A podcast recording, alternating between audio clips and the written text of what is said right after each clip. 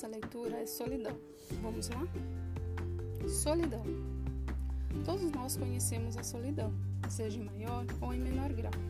A solidão é algo permanente, um dado constitutivo de nossas individualidades. Se observarmos a ausência de interações com um razoável grau de intimidade, ela nos parecerá crônica.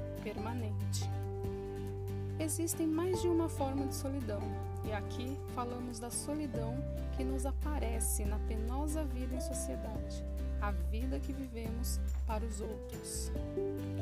Mas, nos dias atuais, com o gozo de se manter em evidências através de status, um bom emprego, família, honrarias dos bons estudos, venerações dentro da religião, torna-se difícil nos sequestrarmos e tomarmos posse de nós mesmos, a fim de nos encontrarmos, encaminharmos a um lugar onde estejamos a sós, tu consigo mesmo, um lugar de refúgio para adentrar no mundo onde possas ouvir a si mesmo, sentir-se e não ter influência de nenhum ambiente contrário aos seus reais pensamentos ou de nenhum outro ser sequer, de modo que tal influência não possa interferir na liberdade do ser em ser, sendo preciso, portanto, ter como reserva um recanto pessoal, independente,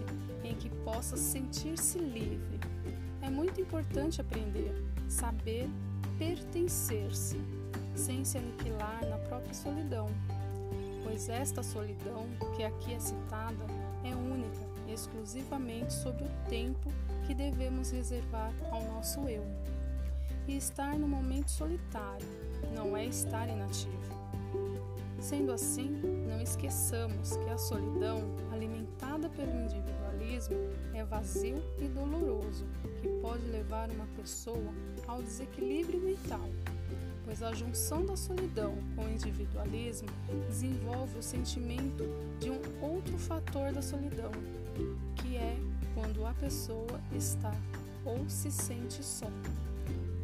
E este é um fator que traz consequências ruins à saúde, pois causa tristeza, interfere no bem-estar e facilita o desenvolvimento de doenças como estresse, ansiedade ou depressão. Sentir solidão é bem diferente de querer dar, ter um tempo para si. Vá para a solidão para se ouvir, se sentir, tocar no seu eu com a certeza de estar diante do ser mais importante do mundo, você.